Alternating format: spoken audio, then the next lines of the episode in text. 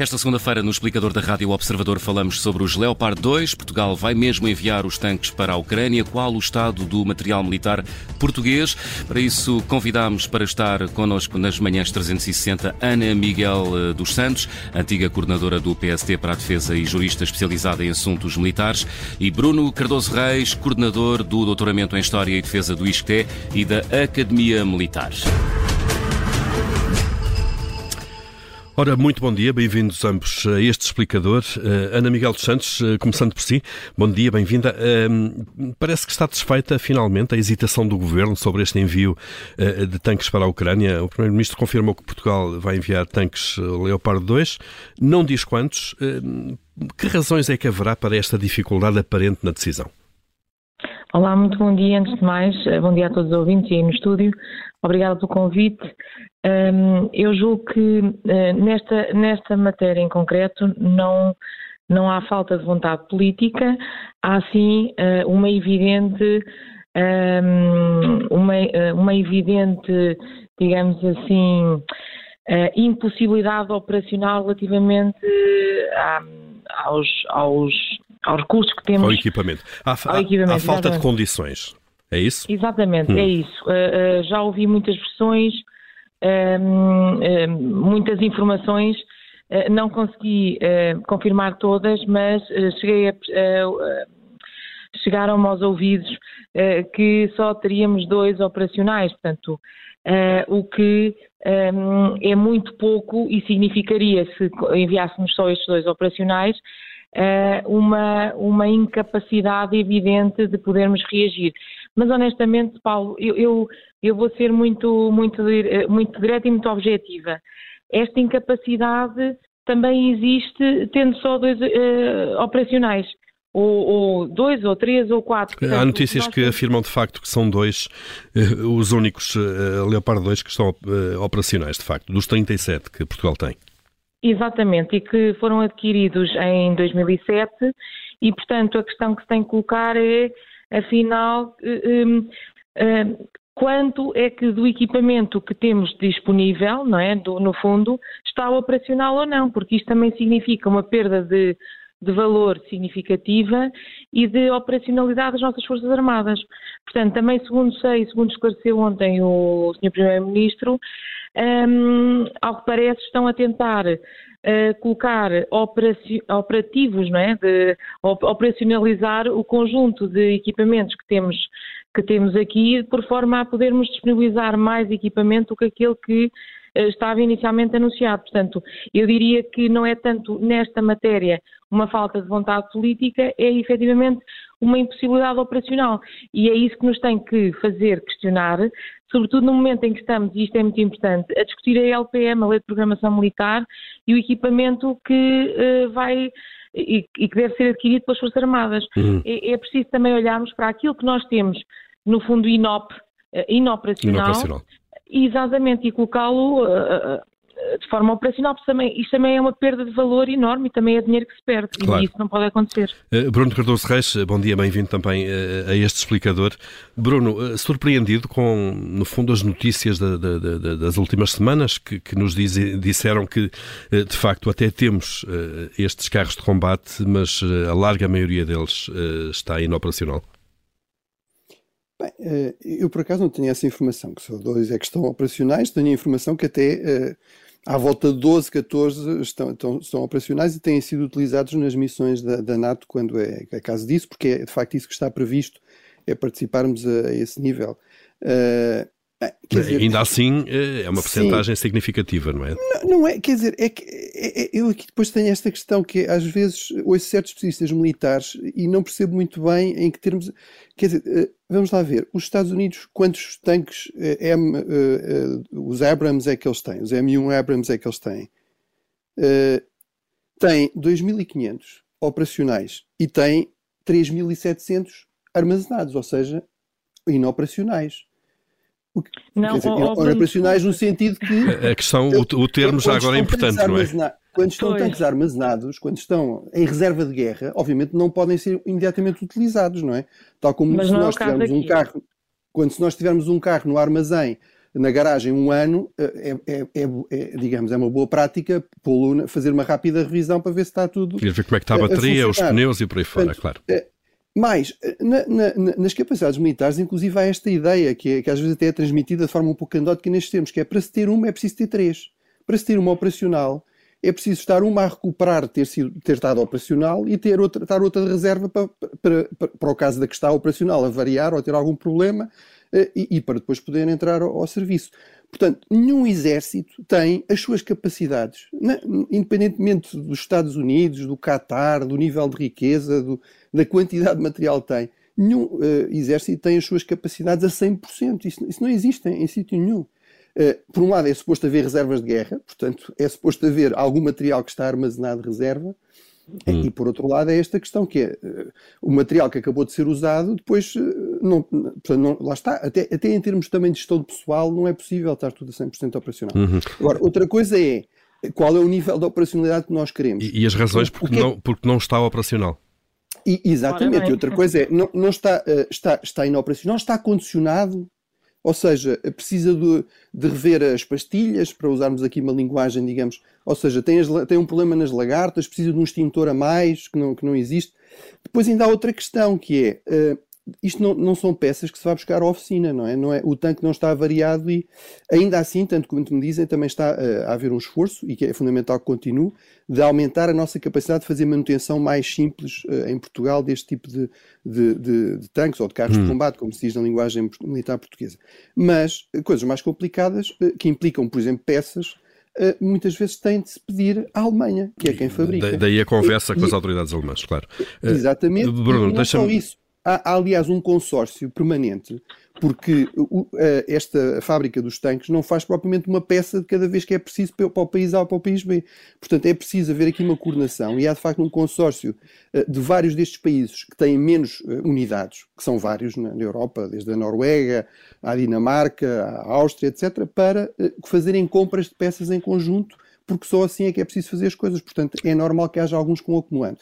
Agora, tudo isto. Bruno, já, já, já vamos, deixa, vamos só ouvir sim, sim, a Ana Miguel dos Santos também, que uh, estava, presumi, Ana Miguel dos Santos, a, a não concordar totalmente com algumas todo, coisas que o Bruno. Todo, então. De todo. O Bruno está, eh, está a dizer algo que é evidente, não é? Se eu, se eu tiver um carro parado e usando assim uma linguagem menos militar e mais, mais perceptível pelos ouvintes, se eu tiver o carro parado na garagem, à partida, o que deve acontecer se ninguém me roubar os pneus será a bateria ter perdido, evidentemente, a sua força e, portanto, temos que injetar uh, energia na bateria.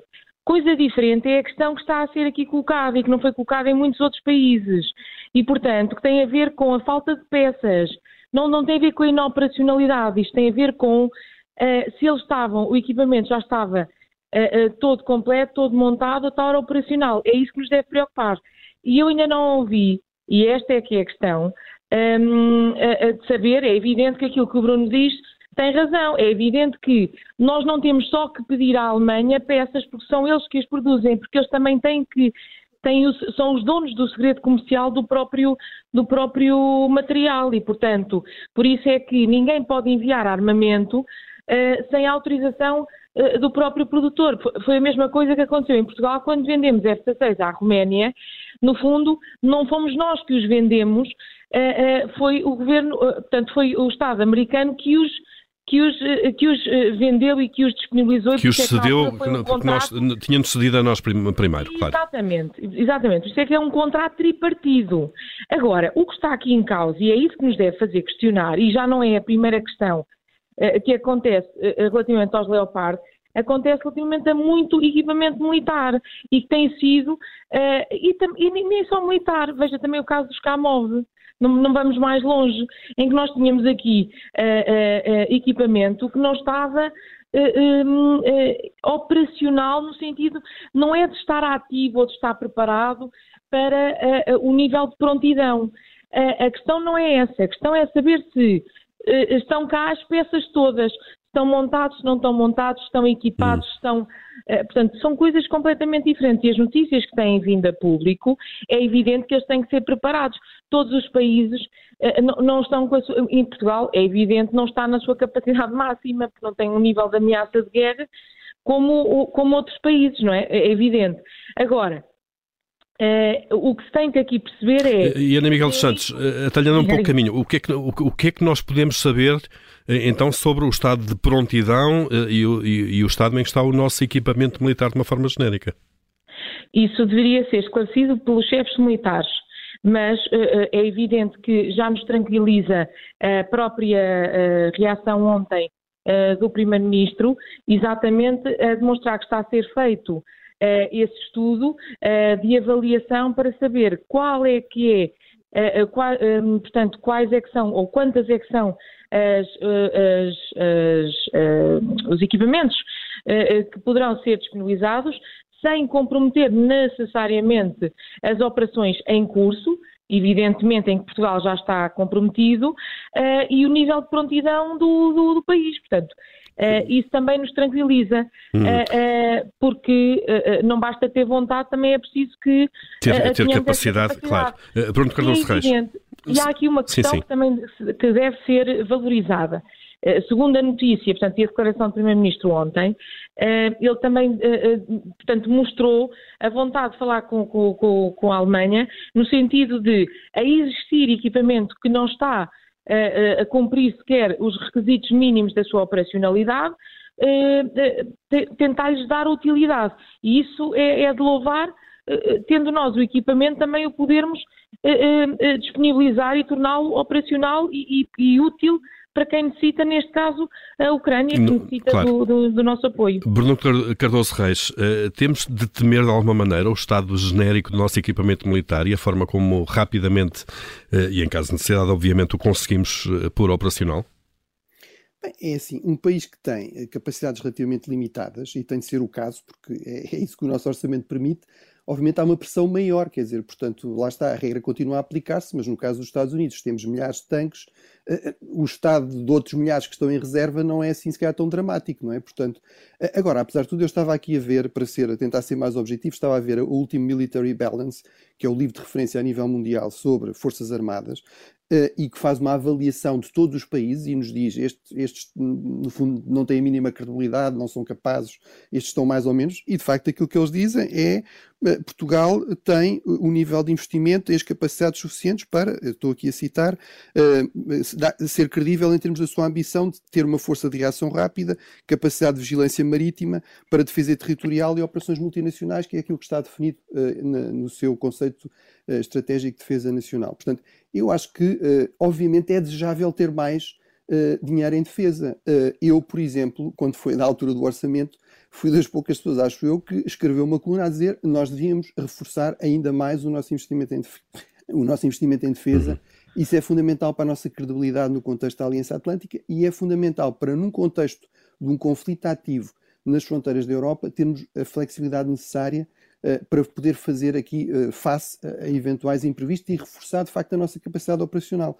Porque a capacidade operacional não é só realmente ter os meios, é também ter os, o dinheiro uh, disponível para os poder utilizar, para os poder manter, para poder treinar, para ter munições para fazer exercícios com fogo real e, portanto, tudo isso realmente custa dinheiro. Houve algum reforço eh, mas eu acho que teria sido desejável ter, uh, fazer mais. Porque o contexto também é diferente. Deixa-me deixa só acrescentar. Agora, aqui, infelizmente, muitas vezes temos outras prioridades e realmente, se nós formos, quer dizer, se formos aqui muito claros no debate do orçamento, é evidente que não foi essa a prioridade, não é? No debate público, nem vi muitas colunas de opinião na altura a dizer é preciso reforçar ainda mais o investimento em defesa ou o reforço que está a ser feito não é suficiente. Não é? Uhum. Ana Miguel Santos, ia acrescentar oh, muito telegraficamente. Vou aqui muito rapidamente.